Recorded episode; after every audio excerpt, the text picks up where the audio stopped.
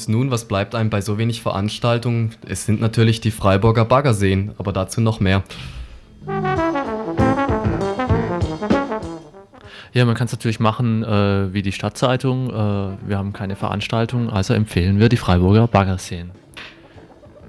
Da wird dann unterschieden nach äh, mehreren Kriterien, soziale Struktur, äh, ob es Hunde gibt, die Wasserqualität, wie auch immer die wohl geprüft war und dann empfohlen, damit die besten Seen am vollsten werden.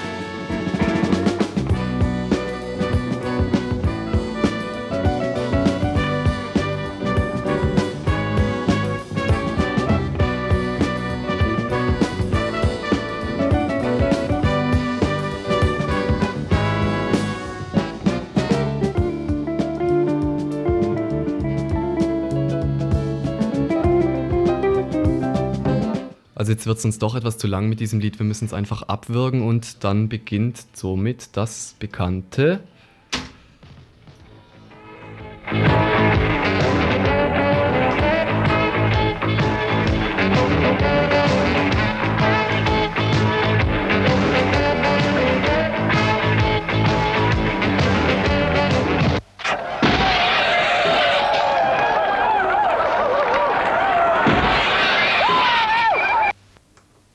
Nachrichten.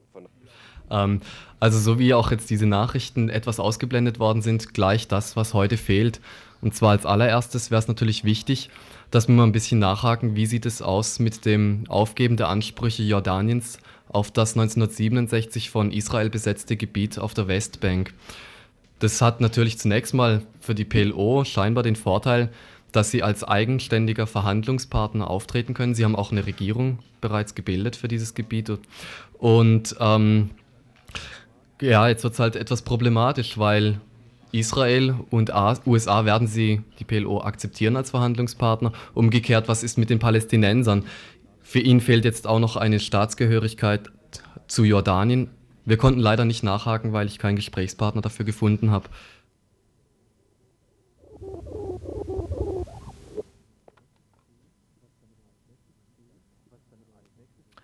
Was dann als nächstes fehlt oder wozu wir nicht weiter nachgehakt haben, das ist eine Meldung von dem grünen Abgeordneten Schmidt. Äh, Stimmt das?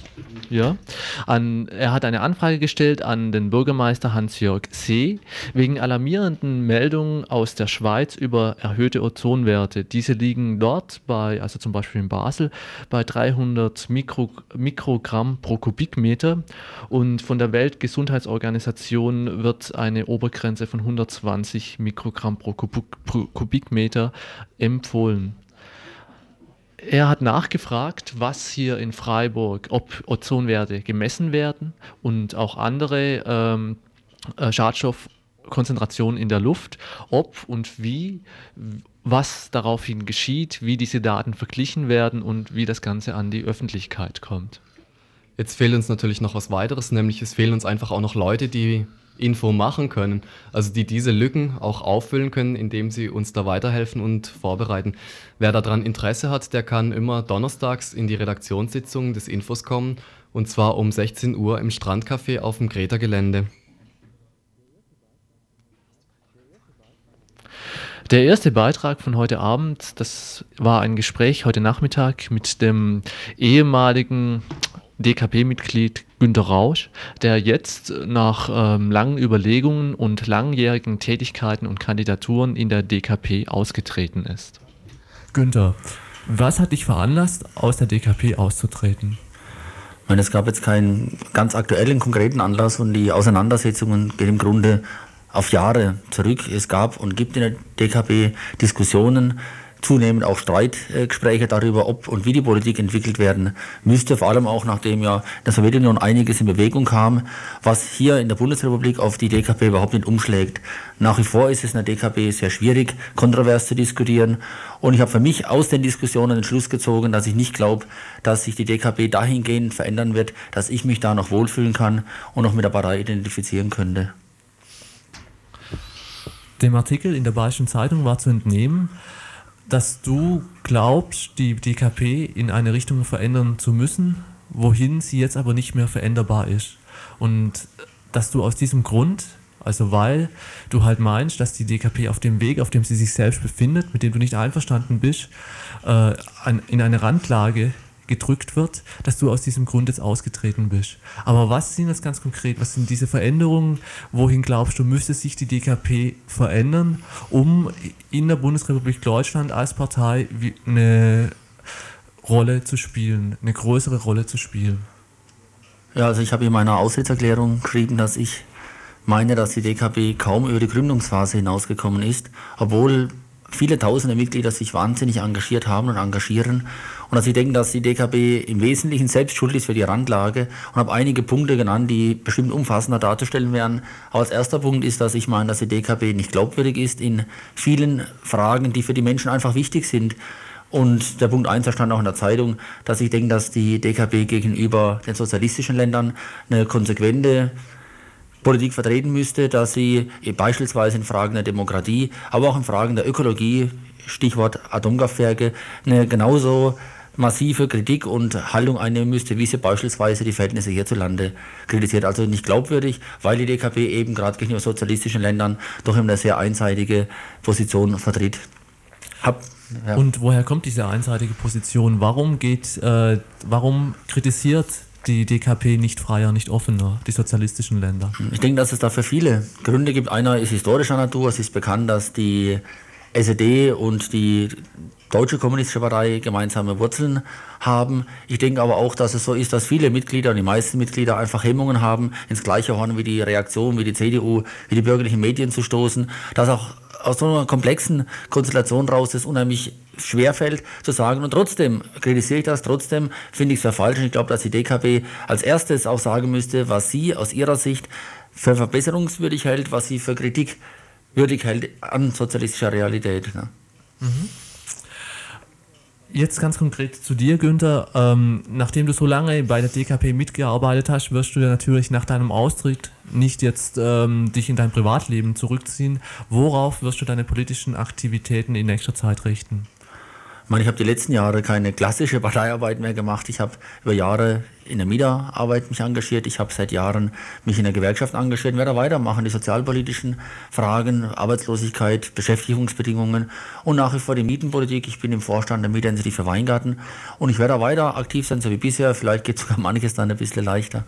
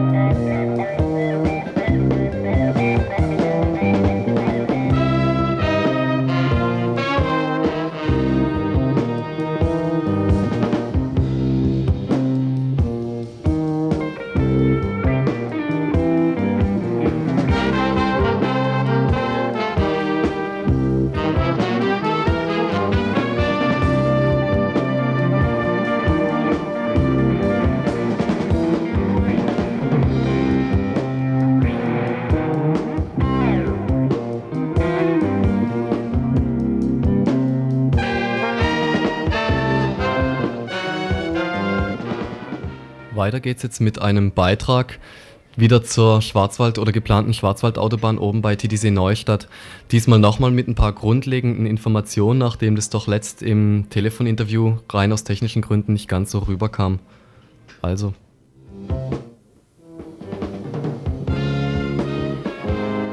Hallo, ich spreche jetzt hier gerade mit der Daniela Reichenbach. Sie ist von der Aktionsgemeinschaft gegen die Schwarzwaldautobahn.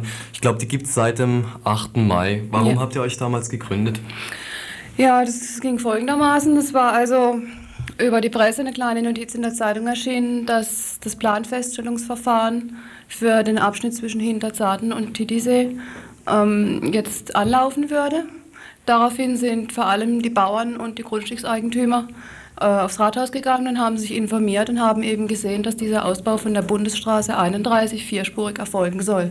Mhm. Damals haben sich dann, glaube ich, auch ziemlich schnell die Grünen da mit dieser ganzen Bewegung solidarisch erklärt gehabt und sind auch noch Leute vom Bund dazu gestoßen. Ja, das ist richtig. Und zwar, ähm, wir sind auf die Grünen zugegangen, weil wir glauben, oder weil wir damals geglaubt haben und immer noch glauben, dass die Grünen halt die einzigen sind, die uns da wirklich helfen können. Wobei dieses Bündnis bezieht sich bloß auf die Sachfrage bezüglich der Schwarzwaldautobahn, so wie ich das mal mitbekommen habe. Ja, das ist richtig. Und was ist denn da oben eigentlich geplant? Kannst du mal ganz kurz diese Autobahn oder Ausbau der B31 vorstellen, was da alles so geschieht? Ja, also jetzt auf dem Stück zwischen Hinterzarten und Titisee, das sind 4,3 Kilometer. Im Moment ist der Status quo, dass es eine zweispurige, äh, nee, doch eine zweispurige normale Bundesstraße ist. Und ähm, die soll eben auf vier Spuren ausgebaut werden. Und zwar auf einen Regelquerschnitt von 26 Metern. Das heißt also dann, dass auch ein drei Meter breiter Mittelstreifen sowie Standspuren und ein Standstreifen ähm, noch geplant sind. Das ist also ungefähr ja, mehr als dreimal so breit als jetzt. Aha. Und was bleibt von der alten Straße dann noch übrig oder wie wird da mit der umgegangen? Ja, ähm, die alte Straße wird also dann äh, die Bahn in einer Richtung und es werden also quasi von den Verkehrsplanern noch zwei Straßen Nebendran, einfach nebendran gesetzt. Und die Brücken, die bisher vorhanden sind, die werden, so wie ich es mitbekommen habe, auch zum Teil gesprengt, oder? Ja, also allein auf dem Stück sind es sieben Brücken Mhm. und die müssen alle gesprengt werden, weil sie natürlich für vier Spuren nie ausgerichtet waren. Besteht da oben überhaupt ein Bedarf nach einer größeren Straße oder wie sieht es damit aus? Ja, das ist der Streitpunkt. Also laut Verkehrszählung von 1985 sind es 14.974 oder 79 Fahrzeuge auf 24 Stunden. Ja. Und äh, uns versucht man den Bedarf dadurch darzuweisen, dass man also Spitzenwerte angibt. Und zwar hat man Verkehrszählungen 86, 87 angestellt, wo 28.000 Fahrzeuge pro 24 Stunden gezählt wurden. Das waren dann immer entweder Sonntage oder es war Ferienbeginn oder es waren Feiertage wie zum Beispiel Pfingsten. Aha. Wobei gerade für diese Spitzenzahlen ist ja eigentlich so, das sind dann problematisch für die Knotenstellen eben einmal in Ebnet oder oben in Hinterzarten oder auch hinten dran. Ich glaube, Döggingen ist Ja, das. das ist richtig. Und da ist ja für euch eigentlich, also direkt um Titisee Neustadt rum, fließt ja der Verkehr. Ja, der Verkehr fließt. Also wenn sie staut bei uns, dann ist es nur bei Hinterzarten. Und wir von der Aktionsgemeinschaft wollen uns eben dafür einsetzen, dass endlich die Knotenpunkte ausgeräumt werden. Und zwar so, dass es auf eine menschenfreundliche und vor allem umweltschonende Weise geschieht und nicht einfach mit dem Holzhammer, dass man sagt, man setzt jetzt hier vier Spuren in die Landschaft. Habt ihr euch da auch schon mit Konzepten von mir zum Ausbau der Bahnlinie oder ähnlichem auseinandergesetzt? Da, soweit ich das weiß, gibt es da auch irgendwas in die Richtung? Ja, da gibt es ein sehr großes Gutachten, also ein sehr umfangreiches, das ist das sogenannte Bernstein-Häfele-Gutachten. Und da, hat sich, da haben sich also diese beiden Herren, das sind, glaube ich, äh, Diplom-Volkswirte, ähm, das ist die Doktorarbeit von den beiden, haben sich also damit auseinandergesetzt, wie die Situation von der Höllentalbahn vor allem aussehen wird, wenn jetzt vier Spuren kämen. Und also die Summe davon ist wohl, dass die Höllentalbahn dann stillgelegt werden muss, wenn ein vierspuriger Ausbau erfolgt. Aber umgekehrt, dass es genauso gut möglich wäre, die Höllentalbahn auszubauen und deshalb die Straße etwas zu beruhigen, gerade was den Schwerverkehr angeht. Ja, das ist so eines unserer wichtigsten Anliegen. Also die Höllentalbahn ist ja im Moment nur bis ähm, Bahnhof Neustadt elektrifiziert. Und für den Rest der Strecke, also zumindest bis Donaueschingen, könnte man das ohne weiteres finanzieren. Das würde 120 Millionen kosten. Und ähm, im Gegensatz dazu kommt der Ausbau auf inzwischen 1,7 Milliarden Mhm. Also von der Straße. von der Straße Aha. her. Also gut, jetzt wie wollt ihr eigentlich jetzt gegen dieses Projekt vorgehen? Also der Gemeinderat steht ja, glaube ich, auch noch ziemlich geschlossen hinter euch. Jein. Ähm, mit dem Gemeinderat ist folgendes. Wir haben also viel öffentliche Information betrieben, vor allem bei uns oben in den Gemeinden. Und äh, haben also dann im Gemeinderat es zustande gebracht, dass sich eine Koalition gebildet hat aus SPD, Freien Wählern, Bürgerliste und den Grünen. Und die haben dann also geschlossen gegen den vierspurigen Ausbau gestimmt, so wie er vorliegt, und auch entgegen der Empfehlung der Stadt und der Verwaltung gegen einen sogenannten abgespeckten vierspurigen Ausbau. Also das heißt, man will dann auf den Mittelstreifen und auf die Standstreifen verzichten, aber das wäre ja dann verkehrstechnisch auch nicht möglich. Aber an sich sind ja die Kompetenzen des Gemeinderats da äußerst beschränkt, weil es ja eigentlich eine Landesplanung ist, diese Autobahn. Ja, das ist sogar vom Bund beauftragt und vom Land wird die Planung dann durchgeführt. Das sind schon die höchsten Stellen. Ja. Aber es ist im Gemeinderatsbeschluss vom 14. Juni auch ähm, festgehalten, dass also die Stadt klagen wird, falls, es, falls die Anwendungen nicht, nichts bringen. Bei dem Klagen, da sind wir gerade bei diesem Planfeststellungsverfahren. Da haben vier Leute von euch haben bei diesem Planfeststellungsverfahren eben Einwände gemacht und die sind jetzt auf eine recht eigenartige Art und Weise abgelehnt worden. Wie lief das da? Ja, ja, also wir haben Unterschriften gesammelt in den fünf Wochen, ähm, in denen wir also in das Planfeststellungsverfahren lief und da wir das, sobald wir davon wussten. Und wir haben also 3174 Unterschriften gesammelt, die ans, als Sammeleinwendung ans Regierungspräsidium gingen. Und wir haben also die am 24. in der Stadt, die diese Neustadt abgegeben, was dann weitergereicht wurde ans Regierungspräsidium. Es kam kürzlich ein Brief vom Regierungspräsidium, datiert auf den 28.07., wo man uns mitteilt, dass man also diesen Sammeleinspruch nicht gelten lassen könne, weil angeblich keine Adressen, die als ähm, Adressen auf den, auf den Sammeleinwendungen angegeben wären, äh, an die man sich ja, wenden könnte. Also im Prinzip wollen die Herren, dass es, dass es irgendwelche Vertreter gibt für diese 3000 Sammeleinwendungen. Aber das lief ja schon einige Male da, auch gerade wegen Schwarzwaldautobahn im Joostal hast du vorhin mal erzählt gehabt, dass da durchaus eben schon Sammeleinwendungen da waren und die auch akzeptiert worden sind. Ja, also als damals die Schwarzwaldautobahn von Unteribental bis Joostal geplant wurde, so hat man uns erzählt, also die, die damals äh, Führenden um die Familie Heinemann, da ähm, hat man auch Sammeleinwendungen gemacht und hat auch kein, und hat keine Adressen unten angegeben. Wir haben aber Adressen unten angegeben an der Sammeleinwendung. Das steht zwar nicht drunter, das ist gesetzlicher Vertreter, aber steht für weitere Informationen und dann die, die volle Adresse von immer mindestens zwei Personen. Mhm. Ja, wie werdet ihr jetzt weitergehen, weiter vorgehen? Ja, ich meine, wir werden das jetzt erstmal publik machen, denn wir sehen nicht ein, dass also die, das Regierungspräsidium einfach die Meinung von über 3000 Leuten auf so eine Art und Weise abtun will. Und wir werden natürlich vor allem auch für das zweite Planfeststellungsverfahren, was nach der Sommerpause anläuft, nochmal denselben Weg beschreiten und wieder Unterschriften sammeln. Ja, ein wichtiger Faktor bei euch ist natürlich die Öffentlichkeitsarbeit. Jetzt werdet ihr sicher auch noch einige Termine haben, die in nächster Zeit anstehen, vor dem zweiten Planfeststellungsverfahren. Kannst du da? Ja, also der Hintergrund ist, ist folgender. Da wir befürchten, dass wir in den Klageweg gehen müssen, also beziehungsweise die Bauern und Grundstückseigentümer, die ja erstmal nur klagen können und dann auch das meiste, die meiste Aussicht haben, äh, bei der Klage erfolgreich zu sein, sind wir dabei, einen Rechtshilfefonds zu gründen. Und um eben Geld in diesen Rechtshilfefonds reinzuschöpfen, haben wir beschlossen, dass wir am 2. und 3. September ein Sommerfest machen. Und am 2. September, das ist mehr so ein Abend für die Jugend, da werden wir also schauen, dass wir aus dem Schwarzwald verschiedene Rockgruppen kriegen, die werden wahrscheinlich umsonst spielen.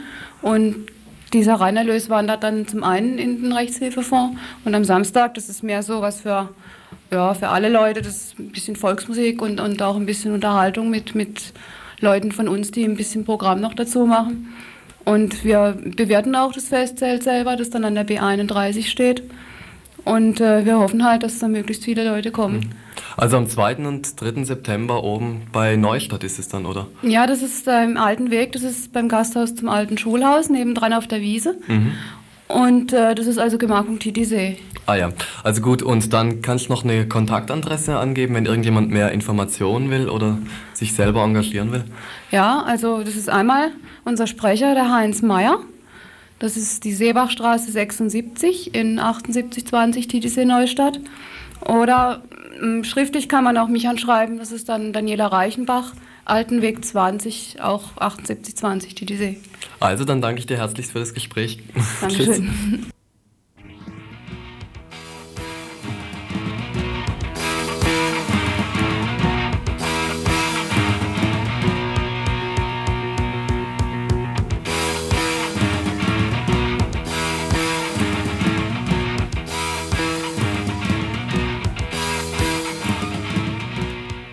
Und nun zum Baskenland.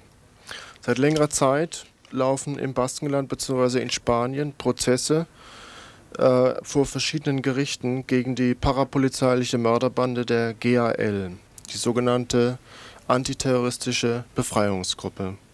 In Madrid sind drei Personen wegen Mordes an einem französischen Staatsbürger zu 26 bis 34 Jahren Haft verurteilt worden.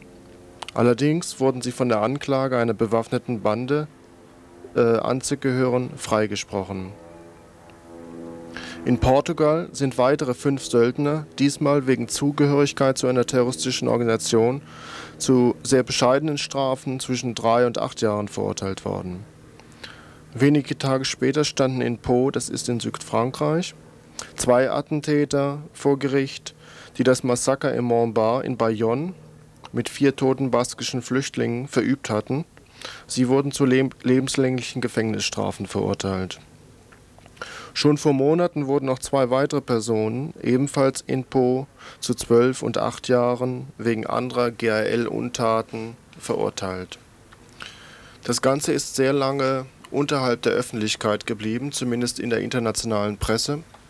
Erst Ende Juli standen verschiedene Artikel auch in deutschsprachigen Zeitungen, zum Beispiel mit der Überschrift Spaniens Sozialisten in der Mördergrube, Polizei befehligte Killertruppe gegen ETA, Aufdeckung gegen hartnäckigen Widerstand oder Schmutziger Krieg gegen die ETA. Der Fall eines spanischen James Bond bringt Ministerpräsident González in Nöte. Die Auseinandersetzung um die GAL hat inzwischen auch, auch wenn die bürgerliche Presse das nicht so sehr wahrhaben möchte, äh, erhebliche Öffentlichkeit erhalten.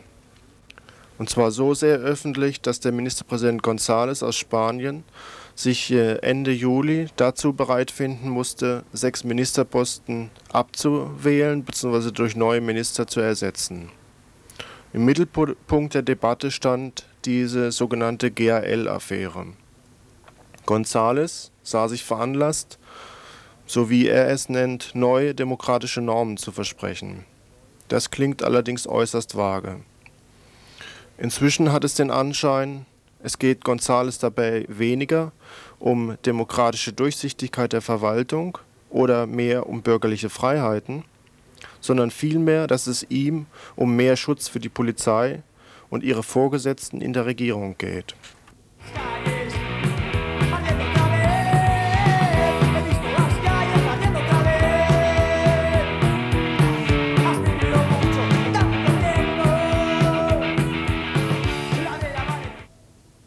Neben den Verurteilungen der kleinen Fische, äh, von denen eben bereits die Rede war, erscheint viel bedeutsamer der Prozess gegen äh, den Polizeikommissar von Bilbo, also Bilbao, José Amedo, der wahrscheinlich nach den Erkenntnissen, die inzwischen vorliegen, der unmittelbare Koordinator der spanischen Polizei in dieser parapolizeilichen Tätigkeit der GAL gewesen ist. Amedo hat nachweislich Kontakte zu einigen der in letzter Zeit verurteilten GAL-Mitglieder unterhalten und soll auch direkt am sogenannten Verschwinden und an der späteren Ermordung von mindestens zwei Flüchtlingen beteiligt gewesen sein. Die spanische Polizei und die spanische Justiz ist unter Zugzwang geraten und aufgrund des Verfahrens, das sie gegen ihn veröffentlicht hat, sind einige Details seine Aktivitäten und insgesamt der spanischen Polizei bekannt geworden. Die Indizien, nämlich dass also seit 1983 und mindestens bis 1986 diese antiterroristische Befreiungsgruppe, wie sie sich selbst nennt, GAL, zum Abschrecken und kaltem Abkillen von ETA-Leuten jenseits der Grenze im französischen Baskenland organisiert und angeleitet wurde, haben sich nach den Aussagen der ähm, Mitläufer und auch durch die Verhaftung dieses Polizeikommissars von Bilbao verdichtet. Äh, in wenigen Monaten, aufgrund der Aussagen, entstand ein Netz von Verflechtungen, in dessen Mitte dieser Armedo und das Polizeikommissariat von Bilbao standen. Zur illegalen Bekämpfung hatte Armedo junge spanische Rechtsextreme, portugiesische Vertrauensleute der Polizei, ehemals von der OAS verbundene Algerier und Gangster aus dem Marseiller Milieu angeheuert und ihnen für jeden abgeschossenen toten ETA-Menschen eine Geldsumme von umgerechnet zwischen 15.000 und 25.000 äh, Franken, das heißt also ca. 30.000 D-Mark, bezahlt. Die zwei schlimmsten Schweinereien sind dabei folgende gewesen. Im Oktober 1983 wurde in Bayonne zur Abschreckung äh, der José Laza und Ignacio Zabala entführt im Boot über die Grenze nach Spanien gebracht, dort zwei Wochen verhört und gefoltert, anschließend getötet und heimlich begraben. Im selben Ort, also in Bayonne, drangen zwei von Armedo gedrungene Gangster in die Kneipe Montbar ein und erschossen vier ETA-Flüchtlinge, die im Fernsehen ein Fußballspiel verfolgten.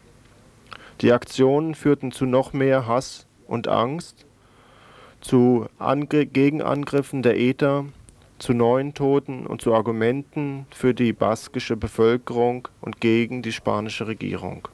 Aus einer anderen Quelle wurde bekannt, und auch das führte zur Versetzung des Innenministers José Barrionuevo auf einen weniger wichtigen Kabinettsposten, dass dieser äh, Armedo, also dieser sogenannte James Bond, auf sehr großem Fuß gelebt hat und reichlich hohe Ausgaben hatte Allein im Casino Kursaal von San Sebastian, also Donosti, an der baskischen Küste, Küste verspielte dieser Arnedo in drei Jahren weit mehr als 200.000 D-Mark, mehr als das offizielle Einkommen während dieser Zeit. Klar ist auch, dass die spanische Regierung nichts tut oder tun wird, um die Aufklärung dieser Situation, die sich derzeit darstellt, zu verbessern und die äh, Anschuldigungen zu untersuchen. Das, was bislang bekannt geworden ist, ist allein dadurch bekannt geworden, dass zwei spanische Journalisten sich dieser Sache angenommen haben und außerdem einige wenige portugiesische und französische Richter äh, Informationen nach Spanien weitergegeben haben.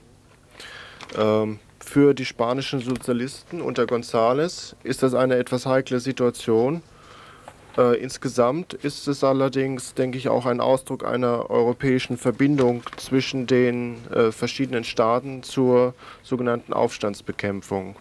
Speziell im, in der Zusammenarbeit zwischen Spanien und Frankreich ist diese Zusammenarbeit in der Aufstandsbekämpfung allerdings nicht neu. Zwischen 1950 und 1980 flüchteten nicht nur militante Basken und Katalanen nach Frankreich, sondern auch Anarchisten und Kommunisten. Und zwar aufgrund dessen, dass sie annahmen, ein verbreiteter Antifaschismus in Frankreich verhindere eine Auslieferung der Flüchtlinge an die spanische Regierung. Allerdings äh, wurden sie auch in Frankreich und im, im französischen Teil des Baskenlandes von der französischen Regierung bekämpft, allerdings mit anderen Methoden. So wurde zum Beispiel bereits 1961 wurden verschiedene Militante der ETA aus Frankreich ausgewiesen. In den 70er Jahren begannen die Deportationen auf die Insel Jeux und andere. Die Kollaboration der Geheimdienste war schon immer eng und die französischen Dienste, sogenannten Dienste, lieferten sehr viele Informationen über die Bewegung und insbesondere Strukturen der, des baskischen Widerstandes an den spanischen Staat die Zusammenarbeit auf operativer Ebene funktioniert nicht erst seit den Morden der parapolizeilichen GAL. Schon der ETA-Führer Argallia wurde von, von den spanischen Geheimdiensten in Frankreich ermordet. Das gleiche Schicksal erreichte auch die Genossen Martin und Fernandez 1979. Mit der Proklamation der sogenannten bürgerlichen Demokratie und dem Eintritt Spaniens in die NATO und EG sowie der Entwicklung der Strategie des europäischen Rechtsraums war die Zeit für eine offensivere Repressionspolitik in Nordeuskadi reif.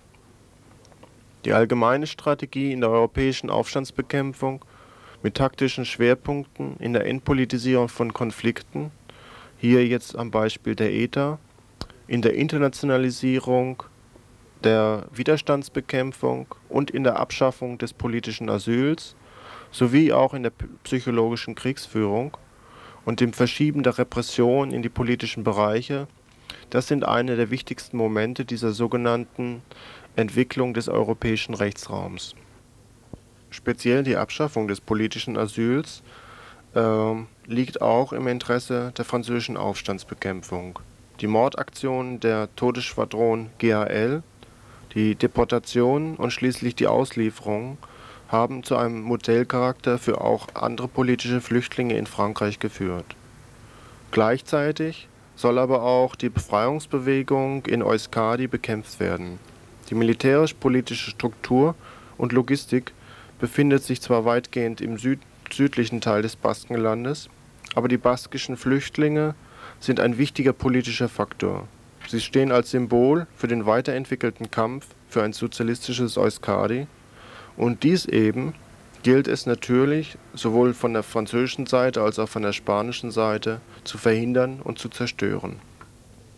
Ein baskischer Flüchtling sagt dazu, äh, weil das Flüchtlingskollektiv, das einer der Grundpfeiler der baskischen nationalen Befreiungsbewegung ist, seit Beginn der GAL und über die dann folgenden Verfolgungen und Auslieferungen hinweg an ihren Prinzipien und Zielen festhielt, Deshalb ist sie heute stärker als, als je zuvor. So können wir sagen, dass dieser Frontalangriff auf unsere Flüchtlinge eine absolute Niederlage für die Gegenseite war. Nicht nur was das Flüchtlingskollektiv selbst angeht, sondern die ganze baskische Bewegung. Für uns hat die Reaktion unserer Flüchtlinge einen moralischen Anstoß und neue Kraft vermittelt und uns klargemacht, dass wir auf dem richtigen Weg sind, dass wir früher oder später den Sieg unsere fundamentalen Ziele erreicht haben.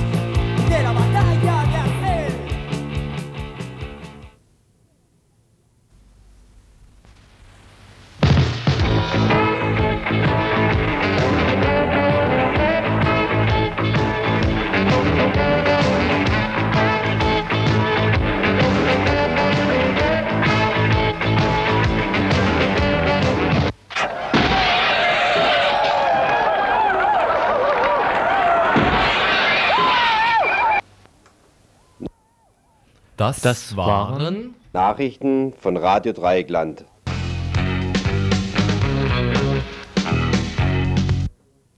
Und verantwortlich für diese Sendung waren Armin Fahl und Christoph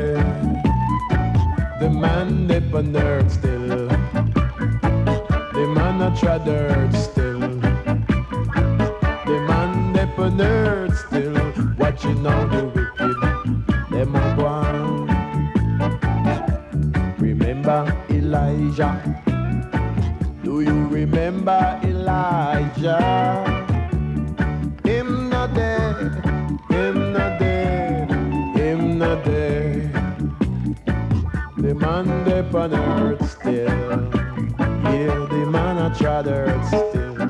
Younger than ever, the man upon earth. Watching all the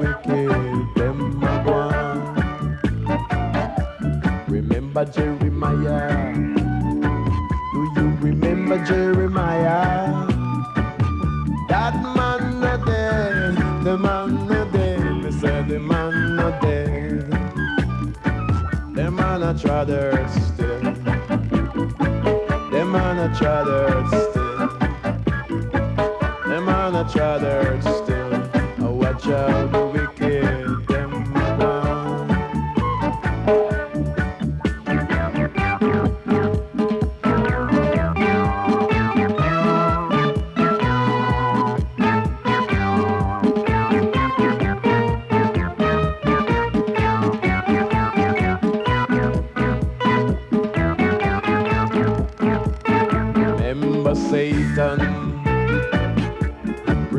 Remember Satan.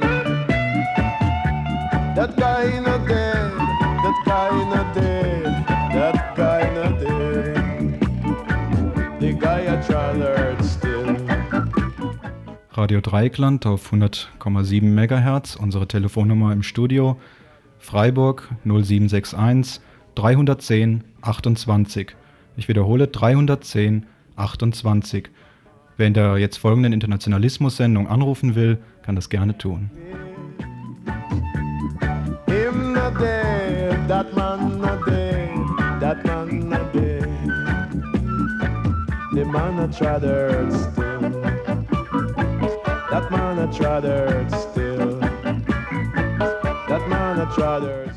Internationalismus heute mit einem Studiogast, der kürzlich aus Vivili in Nicaragua zurückgekehrt ist und der uns einiges zur Situation dort erklären wird.